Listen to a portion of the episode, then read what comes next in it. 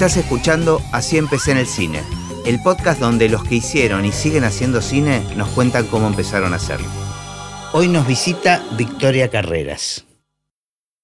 Bueno, vos sabés que en este podcast empiezo siempre con la misma pregunta a todos los invitados y que en tu caso me parece súper especial, porque la pregunta es, ¿cuál es el recuerdo más remoto en relación al cine? O si, tienen registro, en qué momento apareció el cine en sus vidas o en qué momento registraron el cine. Y digo, en tu caso debe ser intrauterino, no sé. Seguramente, pero no tengo memoria intrauterina, pero si voy para atrás y para atrás, el primer recuerdo que tengo ligado al cine es estar eh, rumbo a las cataratas del Iguazú con todo el equipo de filmación de mi viejo. Supongo que la película era una película de Palito Ortega que se llamaba Muchacho que vas cantando. Y yo recuerdo que teníamos que cruzar como un puente y estaba todo inundado y la caravana de autos se queda varada en ese medio de ese puente inundado con era un puente que cruzaba, no sé, un río y recuerdo mucho la tierra colorada y recuerdo que jugábamos con unas latitas de tomate vacías con Martín Ortega. Eh, eso. Y que mi mamá, porque había mucho sol, me puso un pañuelo en la cabeza. Eh, esas cosas. Y el equipo, varado. Ok, pero es genial. es genial porque cuando yo le hago eh, esta misma pregunta a todos los que terminaron haciendo cine o están haciendo cine ahora, eh, es al revés, es algún momento donde vieron algo en relación al cine que los impactó, o haber entrado a una sala o haber eh, visto una filmación. Y en el caso tuyo es genial porque lo que contaste es exactamente al revés. O sea, no me acabas de describir nada en relación al cine, sino en relación a la vida, porque el cine era tu vida. Era la vida, ¿no? Eh, sí, sí, tengo muy presente, creo que impacta esa situación por eh, presenciar las conversaciones, cómo salimos de acá, claro. el productor, los técnicos. Eh, yo soy muy fierrera, ¿viste? A mí me gusta mucho el equipo técnico. Eso ya estaba incorporado. Y eso estaba incorporado. Claro. Este, y, bueno, esa sensación de equipo superando la adversidad mm. y superando cualquier cosa. Acá empezó la terapia, ahora me lo eh, vos me decías que estas, que estas charlas tenían algo de terapéutico, puede ser. No sé, al menos para mí, ¿eh? Tal vez eh, es mi terapia. Pero no sé, hay algo en el espacio, en cómo dispones los micrófonos, en la charla, en la comodidad de los sillones donde estamos, que me lleva a este recuerdo, ¿no? Y, y paradójicamente, lo que recuerdo, o, o no paradójicamente, la verdad es que naturalmente, no paradójicamente, naturalmente lo que recuerdo tiene que ver con esa sensación de equipo barra familia, superando la adversidad y con una tenacidad por filmar a, prueba de cualquier cosa. ¿Te acordás qué edad tenías en este, este, eh, caso de Niguazú? Mirá, si es eh, lo podríamos corroborar viendo, pero yo creo que, que te estoy hablando de un recuerdo de, mm, sí, cuatro, cuatro o cinco años. Claro. ¿Y en qué momento relacionaste lo que se hacía en tu familia con lo que veías después? ¿O, siempre ya estuvo relacionado por default? La verdad es que el arte, y el teatro y el cine en, esa casa familiar de, mis padres era un continuum. yo, no, yo lo que siento es que no es que había como un corte, decir, bueno, papá llegaba de trabajar y empezaba otra cosa. Mm. Que yo ahora en mi vida sí genero esas situaciones. Yo hay un momento donde tengo que colgar los botines y hago otra cosa y me interesan otros mundos. Claro. O si estoy con otra persona, me interesa el mundo de esa otra persona. Ok. En aquella casa familiar era un loop interminable todo el tiempo, era desde la mañana a la noche. Yo no siento que nunca hubiera un corte. Había mucha sobremesa, mucho diálogo, mucho... Eh, terminaba el día de filmación y se iba a los laboratorios Alex a ver la proyección del día anterior y después era eh, con los hermanos Garate eh, a, a, compaginar. Y digo, hablo en plural porque si yo quería estar con Enrique y con Mercedes tenía que acompañarlos a su trabajo. O sea, la vida familiar era... Se Giraba mezclaba, en torno claro. al trabajo de los padres. Y además se superponían los proyectos. ¿Era siempre cine? No, por eh, eso digo. O sea, fue cine y a partir de que Enrique y Mercedes empiezan a trabajar, a partir de que Mercedes empieza a hacer teatro, mi madre, se recupera esa, la actividad teatral. Te estoy hablando eh, años 74, okay. 73. Y ahí ya son las dos actividades.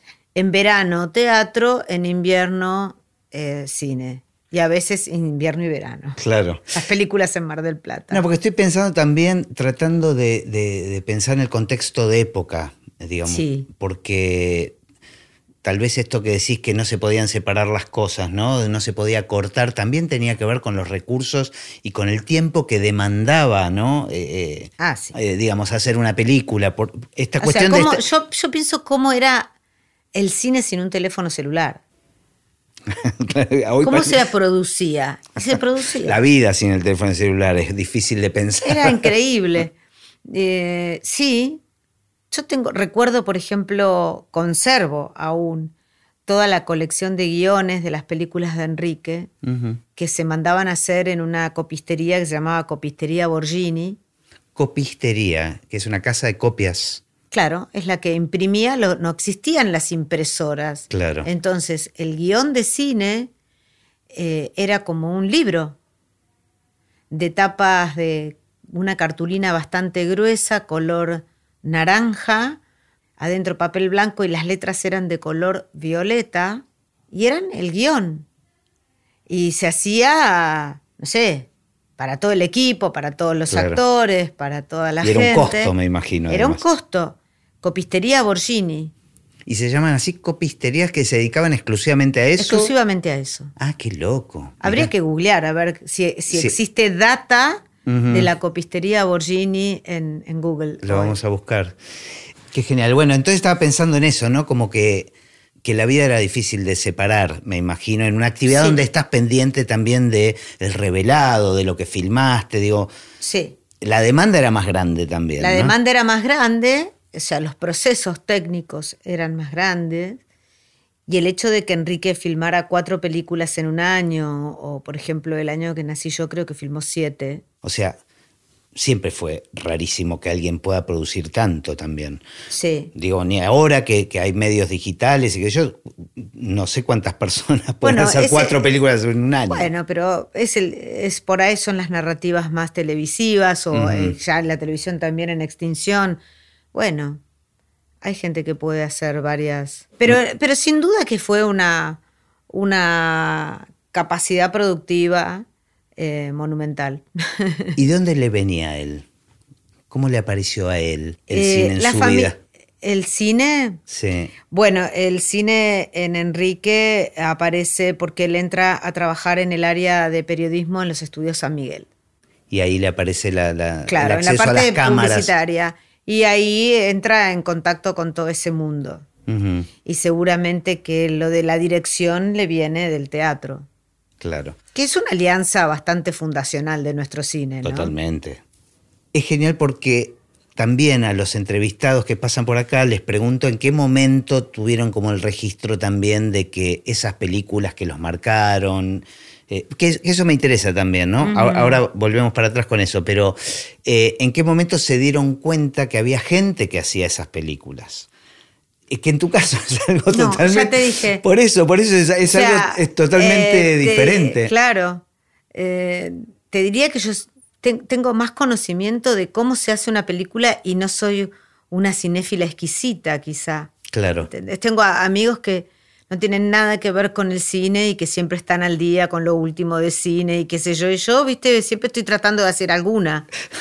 Y como espectadora infantil, te digo, Sí. ¿vos observabas las películas entendiendo lo que cómo se hicieron o te metías en las historias, te permitías, digo, porque después tenemos un poco el vicio los que trabajamos en esto de eh, estar mirando eh, la, la hechura, ¿no? No, yo entendía lo que entendía. Entendía. Pero te metías en la historia, te Me metía en la historia, pero, pero siempre fui capaz de, de exchavar un error de continuidad. Claro. Eh, sí, eh, fuera de sincro en los doblajes. Eh, sí, no, siempre tuve como ese ojo. Además eso, ¿no? En esa época que las películas se doblaban todas. Ay, una, una tortura. Una tortura. Porque además, eh, eh, los, claro, los micrófonos, la tecnología que había para los directos era imposible. Era imposible. Yo creo que el, el cine argentino tiene devotos. Yo eso lo, lo- lo siento, te digo, lo siento porque yo no soy una actriz de televisión, soy una actriz de teatro y una actriz ligada al mundo del cine. Y es como un afecto que transgeneracional. Bueno, hubo grandes directores, además. Hemos Sí, tenido y directoras. directores y directoras grandes, Sí, muy importantes. Sí, Eh, y bueno, después estaba la cuestión del mandato, ¿no? Porque también, eh, por eso me encanta que estés acá en este podcast, porque es- eso es como lo contrario a la mayoría de lo porque todos tuvieron que luchar contra, contra una familia que decía, no, No. pará, ¿de qué Eh, vas a trabajar? ¿De qué vas a vivir? ¿no? Sabes que en el año 83, Ujú. eh, con un amigo de mi hermano que eh, había entrado al mundo del cine, también Juan Iribas, que fue asistente de dirección de muchas películas, este, em, en ese momento se nos había dado por eh, empezar a estudiar abogacía. Así. Claro. Y entonces era la vuelta a la democracia y qué sé yo, y era bueno, viste, todo muy, con mucha efervescencia y, y muchas esperanzas y muchos valores que se recuperaban. Y, y yo quería, me- y mi viejo, cuando se enteró que yo quería estudiar abogacía, le preguntaba, ¿pero en qué nos equivocamos? Le decía a mi mamá. Genial. Genial. o sea, es al revés de toda una familia. Si en una familia de abogados, o sea, mamá quiero ser artista. Claro. Pero no, era al revés. Bueno. Pero hasta ese momento no habías tenido nada con la actuación. Sí, yo empecé a actuar a los... eh, eh, a, a ver, como extra empecé a los 8 años y a los 10 años tuve mis primeros roles en teatro y en cine, pero roles, roles aportando a la Sociedad Argentina de Actores. Bien. Con letra. ¿Y te gustaba? Yo pedía los trabajos. Ah, ok. Yo me, me- me- Si a casa llegaba alguien que podía dar laburo, yo iba a la- una nenita, una, una pulga y pedía el trabajo. Ah, te gustaba. Escribíme algo, así lo hice con Norberto Aroldi y logré que Norberto Aroldi me metiera en la película Así es la vida. Ajá. O sea que debuté haciendo la nieta de Luis Andrini a UPA de Susana Campos, tenía 10 años. Eh, luego también ese año debuté en un- una obra infantil que se llamaba Catalina Chimpún, escrita por Norberto Aroldi, que fue el- un gran escritor argentino, casado con María Ángeles Ibarreta. Eh, sí, sí, sí, yo hacía eso, me, me- le hacía el, el- el auto pitching, como es el que me vendía con, con la gente que venía a casa, lo- los trataba de convencer de que me consiguieran Claro, tenías ese acceso que es Obviamente. espectacular. Pero sin embargo, de repente querías estudiar abogacía. Vos decís Sí, no, pero fue pasajero. Fue o por sea, la efervescencia era ese la vuelta a la momento, qué sé democracia. yo, sí, sí. Por ahí, viste, si hubiera en ese. Yo era chica, tenía 17, 18 años. Este. No, no, no, no tuve ese empuje familiar para. o una carrera que fuera por fuera de la actuación. Eh, Todo era. circulaba en torno al cine y al teatro. ¿Llegaste a estudiar entonces abogacía? Muy poco, muy poco. No, no, no, fui como oyente, no, no, no ingresé. Pero en paralelo ya estabas trabajando. Sí, sí. Yo empecé a trabajar, como te digo, a los 10 años en cine y en teatro y nunca paré. Pero siempre como actriz. Siempre Hasta como ese actriz, momento, hasta digamos. ese momento. Y las partes técnicas las entendías, la- te- Me lo- encantaba. pero no, no participabas. Eh, no, no participaba activamente, aprendía mirando. Claro. Mi formación es una formación de campo. Claro, que es la mejor para mí. bueno, es una de tantas. Sí, sí, sí. Me parece, bueno, me parece que es, eh, es como la indispensable. Tal vez la otra, por supuesto, que complementa, pero me parece que, que los pingos se van en la, en la cancha. Sí, ¿no? haciendo, seguro. Es, es así. Y no sé, estoy pensando puntos de giro, para Sí. hablar en términos este, cinematográficos, en tu carrera, digamos. Ajá. Es interesante. O sea, yo, como venimos charlando, me inicio en este ámbito y en este contexto familiar. eh, donde todo estaba dado, pero que habilitaba muchas cosas, pero también limitaba muchas otras, Por porque era bastante endogámico. Claro. Sí, de ahí- Entonces- de, ahí pienso esa necesidad de. Este, De abrir. De abrir a otros, ¿no? Más allá de los contactos. Entonces, en teatro em, soy convocada por Carlos Carela, un gran actor y un gran eh, sindicalista argentino, un gran gremialista, eh, dirigente de la Asociación Argentina de Actores, al que extrañamos muchísimo, que, que, para quien no lo recuerde fue un, un mega actor que pertenecía al clan Stiebel. Sí, sí, sí, sí, me acuerdo perfecto. Bueno, eh, con él eh, me llama para trabajar en teatro y yo empiezo, trabajo tres o cuatro años seguidos con él y eso marca un cambio en mi carrera como actriz porque me empiezan a dar roles dramáticos y, protagónicos y me empieza a influenciar otra manera también de, de pensar el teatro y de actuar. Y se- o sea que el encuentro con Carela para mí fue un- un punto de giro. ¿Con qué escuela estabas hasta ese momento como actriz? Digamos que yo venía haciendo comedias, eh, comedias, eh, las comedias de verano, comedias de boulevard. En la familia tenía un teatro en Mar del Plata, entonces yo trabajaba ahí y, y todo, todo giraba en torno como al... Ahora está muy em, popularizado, ¿no? Es como esta cosa del stand-up se dice, pero en ese momento eran... eh, El café concert. era, era como music hall, como music hall familiar, donde había un paso de comedia, un monólogo, ahora barra stand-up, pero que en ese momento se llamaba un monólogo.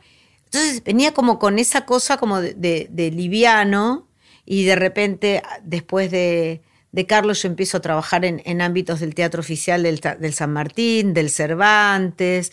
O sea, empiezo a irme para otro lugar y empiezo yo a formarme en no... O sea, yo que venía de una formación de campo, empiezo a ir hacia otro tipo de formación y empiezo a estudiar con otros maestros, con Miguel Gerberov, este, empiezo a trabajar con Roberto Villanueva, con Norma Leandro. Bueno, ese es un punto de giro en- desde, lo actua- desde lo actoral. Desde la parte, desde mi faceta de producción, en el año 2000 entro a trabajar en el Teatro Maipo con Lino Patalano como productora. Y produzco a su lado, soy la productora de Cirano de Bergerac y del juego del bebé de Edward Olby que hicieron Norma Leandro y, y Marrale.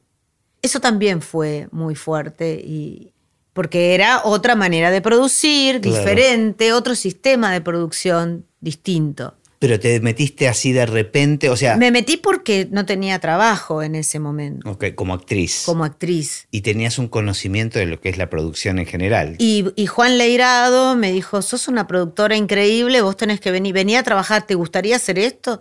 Y bueno, y entonces me presenta Patalano y, y bueno, así fue como un amor a primera vista y, y- y trabajé dos años con él, hasta que en ese momento, estando ahí, Norma Leandro me lleva para hacer Hombre y Superhombre de Bernard al San Martín. Mira. Y yo le digo a, a Lino, ¿qué hago? Y me dice, hace las dos cosas. Yo salía del San Martín de allá y, y me iba corriendo a, al- a- a levantar el bordero de, Claro. de la otra obra. Ahora, te metiste de lleno en el teatro. En el teatro, te voy marcando puntos de giro en mi carrera. Y el punto de giro en el cine, de, de pasar de, de actriz, hay un punto de giro que es dejar el cine de Enrique para empezar a filmar con directoras. Y Que no eran tantas. que no había tantas en ese momento, pero empiezo a filmar con Sabrina Fargi, con Alejandra Marino, empiezo a filmar con un director que yo adoro, que es Gonzalo Calzada. Bueno, y empiezan otras películas, ¿no? Con Gonzalo más la saga de lo que es eh, cine de género de terror. Y con Alejandra Marino, bueno, hicimos hermosas películas. Franci, El sexo de las madres, Ojos de arena. Y ahí, bueno, es otro cine, que es el cine de mi madurez. ¿no? Claro. Empiezo a circular con otras realizadoras.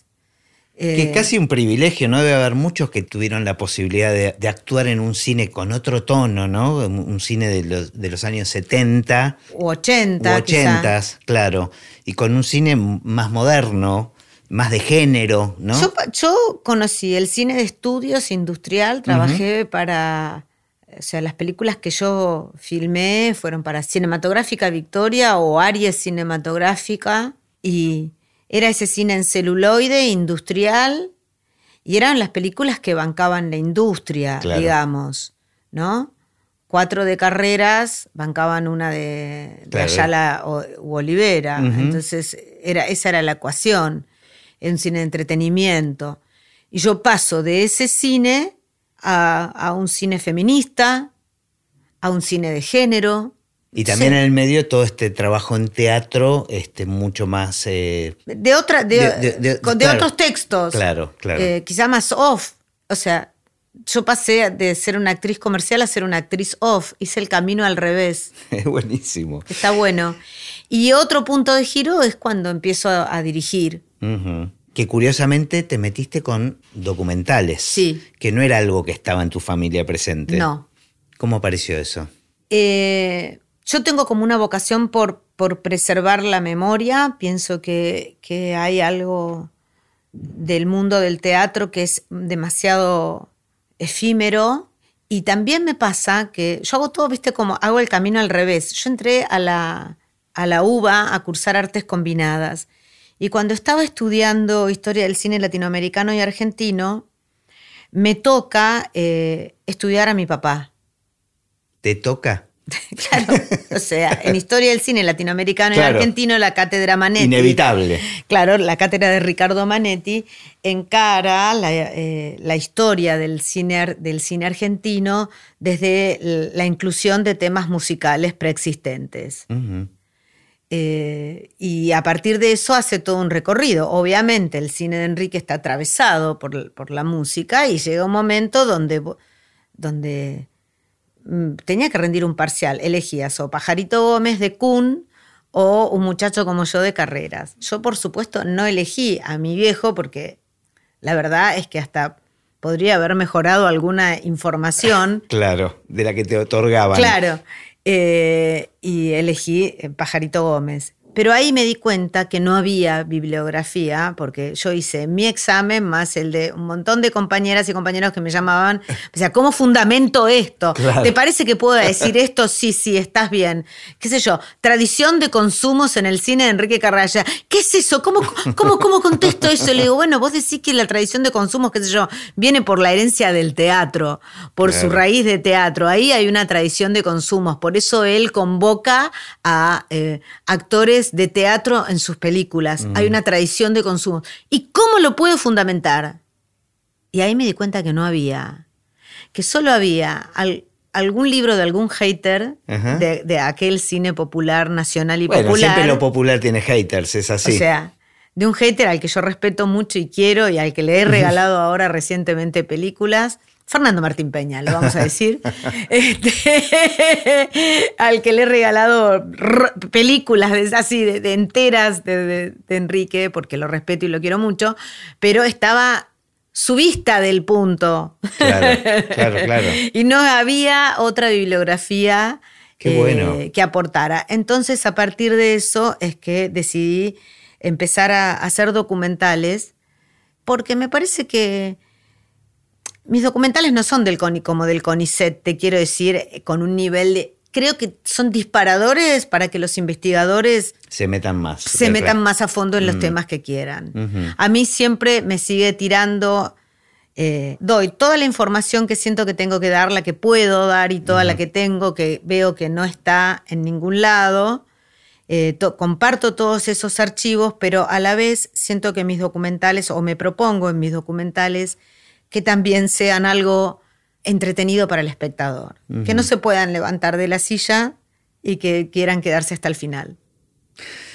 Me encanta. Ahora, me parece curioso esta cuestión de que no te metiste con ficción, digo, pensando en toda tu historia, en, en lo que hiciste en el teatro y que después produjiste también, no, la ficción solo la abordé como dramaturga en teatro y me ha ido muy ah, bien. Ah, ah, te pusiste a escribir. Sí, sí, escribí, escribí un unipersonal que fue nominado, que ganó mejor unipersonal en el ACE, también escribí una eh, coescribí una obra de teatro que dirigió Miguel Gerberov que se llamó Después del Mar, que después Caetano la filmó y que no se estrenó porque se peleó la productora con Caetano, bueno, esas cosas. O sea, tengo una hija no reconocida de Adrián Caetano que recorrió 14 festivales internacionales. Ah, llegó a festivales. Sí, 14. Ah, genial. Acá no se estrenó porque se pelearon, qué sé yo. Por ahí algún día la estrenemos. Estaría bueno. Pero como directora en ficción, no, no me gusta más actuar. Y además, las condiciones, o sea, todo lo que tengo muy claro, todo lo que deja una directora o un director, el riesgo económico, la mala sangre, la, la, lo que...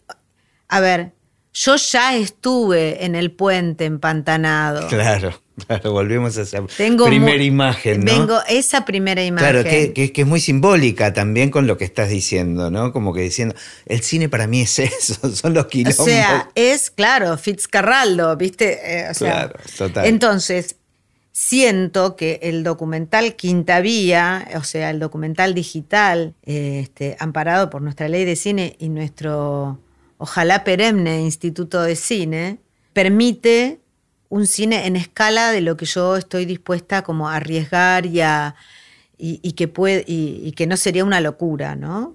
Para mí no hay la peor película es la que no se termina. Totalmente. Eh, y, me parece titánico verdaderamente producir o, está fuera de escala para mí dirigir y producir cine ficción. Casi que ahí está la respuesta a lo que decía tu viejo de en qué fallamos. ¿No? O sea, ¿por qué querías hacer abogacía? Me parece que es eso, es vivir desde, desde la mirada de un niño este enfrentamiento titánico, ¿no? Esta, esta cosa épica que significa llevar adelante una película de ficción. Total. Y el riesgo de vivir, la decisión de vivir del arte. Este Hoy, hoy, eh, hoy Faisán, mañana las plumas, que dicen, ¿no? O arroz caviar, digo yo, arroz caviar, arroz caviar, ¿qué te toca? Bueno, ah, arroz, arroz, arroz, arroz, caviar. Pero vos, ¿y vos cómo lo vivías eso? Eh, Porque digo, creo que en, el caso de los hijos, hijes, eh, no, son, no son decisiones propias, porque de última el que toma la decisión es una elección, ¿no? Yo tuve una infancia eh, acomodada, en el sentido, o sea, pertenecía a una clase media acomodada.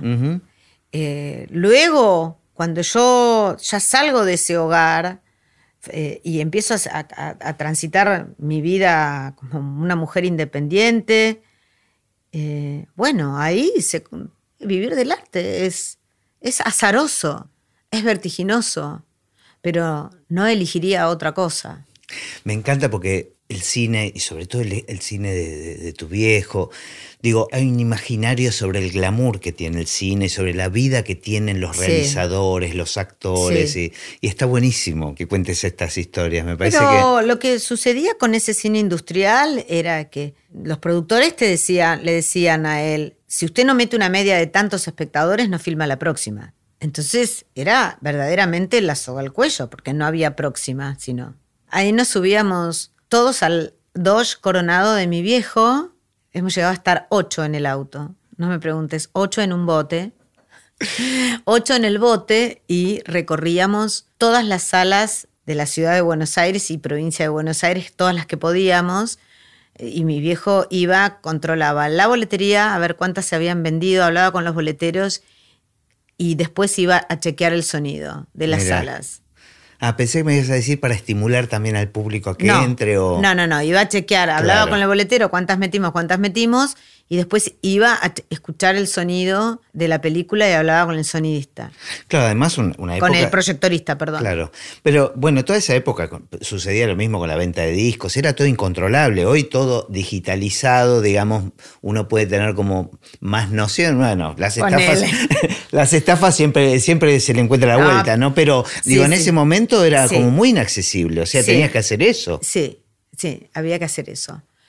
Eh, por esa razón, quizá por ese, quizá por ese recuerdo, ahora lo estoy, ¿no? Del, puente inundado, sea que solamente me interesan los documentales. De todas maneras, me considero una actriz todoterreno en el sentido de que soy eh, muy tenaz en las filmaciones. Yo disfruto mucho y soy muy tranquilizadora, soy muy serena. Ujú. Eh, Bueno, Entro en eh, estado de gracia. Yo llego a- a- al lugar donde vayamos a filmar, no me molesta esperar, tengo conciencia de la continuidad. Bueno, eso te iba a decir. Me parece Me- que tenés eso. Tenés, me hago amiga de todos. Sabés cómo funciona un set. sé, sé lo, sé lo que está haciendo cada uno o lo que no está haciendo cada uno. Y soy muy amparadora de la directora o del director también. ¿Y te gusta, te gusta actuar en películas de género? Me encanta. Es lo más lindo para hacer, para todos los, para todos los que trabajamos en cine, que yo creo que sobre todo los técnicos es como son los desafíos. me ¿no? encanta, me encanta. Me gustaría, me gustaría ya. La última película que hice fue una película de Marcelo Leguiza, Cielo Rojo, Gigantes de Metal, que también es así como una película de género, de terror, Ajá. heavy. Me encanta hacer eso. Son las más divertidas. Muy divertidas. Antes lo pasamos de largo, pero me interesa saber qué películas como espectadora te pegaron en la infancia o en la adolescencia, o qué, o qué recuerdos tenés. Mira, como te contaba que yo trabajaba todas las temporadas en, tea- en teatro, el teatro durante el día eh, funcionaba como sala de cine, era un cine, era Ajá. cine, teatro, odeón. Entonces, hubo películas que a mí me tocó verlas una y otra vez, por ejemplo, All That Jazz la vi 14 veces y en el cine. y en el cine, Genial. 14 veces. Doña Flor y sus dos maridos, no sé, Espectacular. ya me olvido. Por eso te digo, son películas que me marcaron porque, no sé, Tutsi. También me acuerdo. sea, eran esas Tutsi ya fue más 80, las otras son más 70, ¿no? No, O son príncipe- 80, ¿son 80, 80s? 80, Ok, ok. 80. Son de los 80. Y yo, yo he estado del otro lado de la pantalla, o sea, viendo como el cine de atrás de la pantalla. Claro. Eso era hermoso también. O ver el cine, perdóname. Sí. Me encantaba ver cine desde la sala de proyección. Eso es un privilegio. O estar en, en la adrenalina cuando se traba el rollo. Me quedé pensando qué te pasaría con las, esas películas que hablan de cine, ¿no? Como, no sé, ocho y medio, o- La noche americana. Claro, inclusive Cinema Paraíso, Sí. este, porque debía haber algo muy familiar, ¿no? Para vos, como Y cuando el, el cine se filma sí esa melancolía, ay, sí, hay una añoranza. Todo es dinámico. Eh, mi, mi padrino de bautismo fue Atilio Mentasti, Mira, por ejemplo. Entonces, yo tengo una añoranza de un cine hacia atrás, pero también tengo una mirada crítica respecto de ese cine y me gusta mucho cómo filmamos ahora. Quiero decir, en ese cine no había mujeres en los equipos de filmación. Y yo ahora filmo, te diría, 95% mujeres, 90 y- 97% mujeres. está buenísimo. Vos sabés que cuando yo empecé, ya llevo unos años haciendo este podcast, y cuando lo empecé a hacer me propuse dar un poquito de equidad de género en los distintos Sí. rubros, y al principio me costaba más. Y es increíble lo que está cambiando en los últimos años. Sí. Digo, ya en, en to- en casi todos los puestos técnicos estoy encontrando. Yo trabajo con eh, so- eh, sonidistas, mi sonidista directa de- de- de- que hace sonido directo es este, Celeste, María Celeste, Palma. Ella ha pasado por este podcast. sí. Bueno, eh, mis editoras, Paz Macaya, Jimena Zárate, Anabela Latancio, directoras de fotografía, Mariana Russo.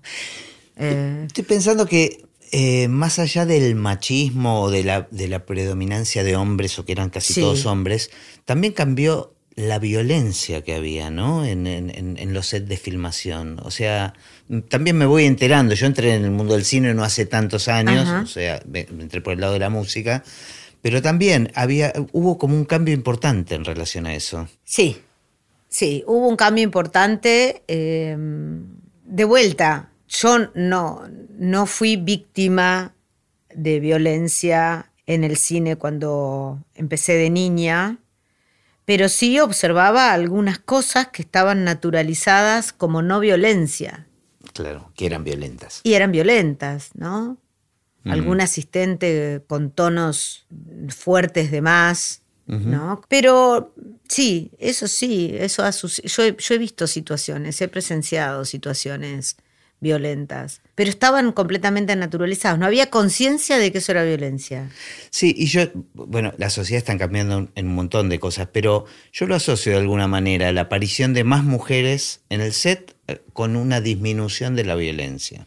Absolutamente, y seguimos pensando esto. De hecho, hace 10 días eh, participé, yo conformo La Mujer y el Cine y formo parte de de la DAC y, eh, formo parte de DAC Género, eh, que es la comisión de género dentro de la DAC. Y eh, bueno, desde esos dos espacios participé en una reunión en la Asociación Argentina de Actores, donde, bueno, todavía no hemos podido sacar un protocolo de prevención de violencias en el cine. Sí hay en teatro y sí hay para la televisión, pero no se ha podido sacar ese protocolo. De todas maneras, a mí me parece que yo estoy más del lado como de un lado a favor de cierta prevención y de cierto diálogo. No creo que sea una, una cuestión punitiva, eh, punitoria, sino creo que lo que hay que que profundizar es el diálogo. A mí me encanta trabajar con, varones y, me encanta trabajar con personas. Exactamente, al final se trata de eso y me parece que todos tenemos que conversar más de estos temas para ir aprendiendo y tratar de, ser una sociedad más justa. ¿no? Una sociedad más justa y de, ¿no? de desactivar, lograr desactivar discursos que terminan replicando el patriarcado. Es el patriarcado es cualquier cosa que sea desigualdad. A las mujeres dentro del cine nos ha costado mucho. Mi segundo documental, Hijas de la Comedia, habla del precio que tuvimos que pagar las mujeres para poder subirnos a un escenario. Pero real, o sea, situación real. En España, en el 1600 se dicta una ley en materia teatral que decía que una mujer solamente se podía subir al escenario eh, sí solo sí estaba acompañada por el padre o el marido que garantizara su moral. una ley. Ley. Es increíble. O sea que tenías que ser una hija de la comedia. Las hijas de la comedia... Tenían garantizado que tenían acompañante. Tenían que estar con el padre o con el marido. Esa ley rigió transgeneracionalmente mi familia eh, durante 300 años. Yo soy octava generación de actrices. Hace 300 años que las mujeres de mi familia somos actrices, sin parar. De eso fue mi segundo documental. Y vos fíjate que haciendo Amor y Cine, que es el documental que estoy por en algún momento estrenar ahora, fin del 2023 o principios del primer semestre del 24, ahí me doy cuenta que yo no estaba, no tenía, o sea, participaba de estos procesos técnicos, podía ver y todo, pero mi padre había elegido a mi hermano como mm. su sucesor. El pasaje de conocimiento él lo quiso hacer con mi hermano que le interesaba el cine, lo que a mí la física cuántica. O sea, creo que, creo que a mí me interesa más la física cuántica. A él no le interesaba mucho el cine, pero lo intentó. Claro, pero fíjate que ahí, ahí está lo evidente de que tu papá también era víctima de alguna manera de eso, oh. del, matriarca del, patriarcado. ¿Del matriarcado? no, no, del matriarcado, no, del patriarcado. Digo, porque eh, eh, son mandatos, o sea, eh, lo teníamos totalmente naturalizado. Lo mismo pasa ahora con el bullying y con todo eso que uno de repente mira para atrás y decís, ¿cómo no la vi antes? ¿No? Es como... Ahora hay que cambiar. Estamos en un momento de transformación de costumbres, de conductas. Y hay que entender que la transformación es que pues, ahora ya está, llegamos ahora y ya estamos todos deconstruidos. No, no, es constante. porque en realidad es un proceso que siempre va a haber una transformación nueva Por supuesto, que transitar. Creo que la pregunta, además de decir, digo, de esta cuestión que uno dice, ¿cómo no la vi antes? ¿Cómo no lo entendía? O sea, que de repente te cae la ficha. Me parece que la pregunta más importante es decir, ¿qué cosa no estoy viendo ahora que dentro de 10 años me voy a decir, me voy a estar preguntando cómo, ¿no? Y creo que eso... ¿Cómo no la vi? Claro. De todos modos, no sé si a muchas generaciones les pasó esto, digo, vivir esta transformación. Yo creo que en, ese sentido me siento un poquito privilegiado de por lo menos haber conocido los dos mundos, ¿no? Como, y, digo dos mundos, coincido con que es una transformación constante, pero me parece que, que es muy rápido lo que está sucediendo ahora, que nuestra generación está viendo ah, eh, unos cambios que muy pocos vivieron. Ya el cambio de milenio, es, no sé, yo siento que es como vivir el, renacimiento, que no sé si duró 400, 500 años, resumidos en los últimos 30, ¿no? Como un nuevo renacimiento. Hay que ver qué le pasa a las generaciones siguientes. Tal cual, tal cual, tal cual. Bueno, vi que hago una última pregunta, también común a todos los invitados, que es, ¿qué pensás del futuro del cine? Ah, ya. Me gusta porque suelen decir, ah, ya.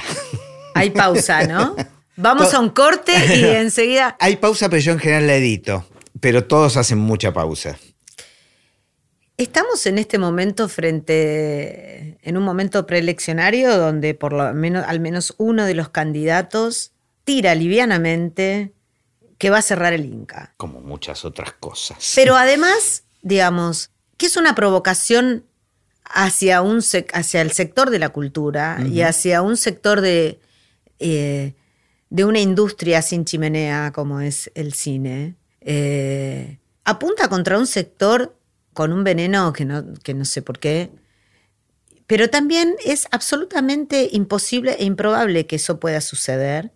Eh, nuestro instituto de cine es un instituto autárquico, es decir, que se autofinancia a partir de impuestos, por lo tanto no es algo que, que, ningún presidente pueda modificar, o sea, habría que... Sí, y de impuestos al mismo cine, digamos. Y de impuestos al mismo cine, exactamente, de impuestos al mismo cine y o a las industrias audiovisuales, si querés, y, no, no es posible, pero lo que se instala, en lo que se pretende instalar en la sociedad, es que eh, la cultura es un gasto, que, que el cine argentino es malo, que no lo ve nadie. Mira, al día siguiente de las pasos me tocó ir a hacer radioteatro. Yo integro una de las últimas compañías de radioteatro, la última compañía de radioteatro transhumante, es decir, itinerante que hay en la República Argentina, con Nora Carpena, María Rosa Fugazó, Víctor Agú. Y vamos a un, nos vamos a una localidad donde había arrasado los votos de, este candidato, sí, de ley. Yo no lo nombro. Y yo decía, y ahora vamos nosotros a actuar acá. ¿Será que esta gente no quiere a los artistas? ¿Será que esta gente no quiere la cultura? No. No, claramente no es eso. no. Pero se, se, pretende instalar, no sabes, llenamos el teatro, los abrazos, el amor, éramos rockstar, no nos podíamos ir de ahí, de tanto abrazo y tanto amor, todo junto. Entonces, no es verdad que el público perciba que el cine argentino es malo, que es un gasto, no es verdad que sea un gasto se autofinancia, el, el, Instituto de Cine se autofinancia, de impuestos que se cobran a la industria del cine. Es decir, no, no es que para hacer una película dejamos sin, este, sin comer a los jubilados o a los niños. No, no es verdad.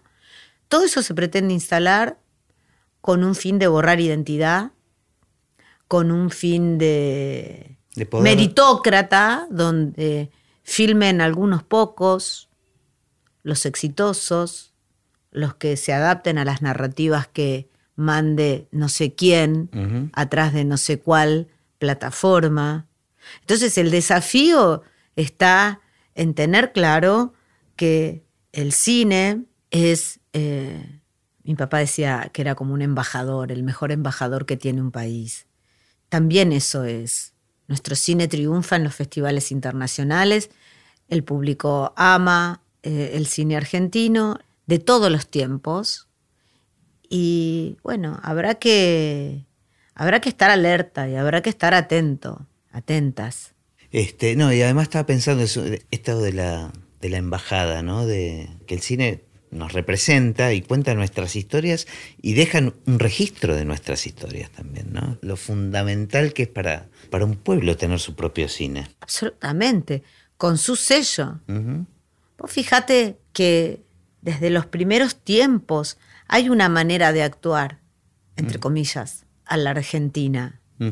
Eh, sí, sí, que se puede ir modificando, pero que es a la Argentina. pero que siempre sigue siendo a la Argentina. Eh, los actores argentinos son amados afuera. Ya ves lo que pasa con Darín, con Esbaraglia, con el chino, bueno, con, mucho, con Cecilia, con Mercedes Morán, con Graciela Borges. Lo que en su momento fue Libertad Lamarque, Natalia Oreiro, y podríamos ir tanto más, tanto más, tanto más. Pero bueno, habrá que estar atentas, atentos. Eh, seguiremos filmando. También ahora hay como una demo. O sea, yo a mí me gusta, yo, yo quiero. Yo filmar voy a seguir filmando, pues, y más ahora tengo la posibilidad de poder filmar con un teléfono si querés. Eso es genial. Eso es genial, pero el cine es una industria y atrás de cada película se pone en movimiento, y esto ya lo habrá dicho mucha gente acá, eh, un montón de puestos de trabajo, familias y familias desde el escritor o la escritora a todos los rubros técnicos que componen la pre, la filmación y la postproducción. Y luego la distribución. Sí, y la exhibición. Y la exhibición. Entonces, realmente, eh, sí, tengo, la, tengo, tengo incertidumbres porque, porque, digamos, tengo incertidumbres porque además es un momento donde también está cambiando la tecnología. Sí, pero por eso es una constante transformación, como veníamos diciendo. Pero hay que estar claro. Yo me acuerdo cuando en la, en la década de fines de los 90 se empezó a hablar de que no se iba, que, no se iba a filmar más con celuloide y, había una resistencia a ese cambio y finalmente, bueno, fue todo para mejor. Eh, bueno, Será una cuestión de resistencia, pero me parece que hay una pulsión que, es inevitable. Vos ya sabés que yo eh, me banco la inundación arriba del puente y lo termino de cruzar. Me encanta, me encanta y me encanta cerrar con eso como un aprendizaje para todos los que hacemos cine. Al final lo cruzamos, el puente lo vamos a cruzar. Sí, eh, Cortázar decía que un puente es un hombre cruzando un puente. Genial. Bueno, muchas gracias por y una mujer. Gracias.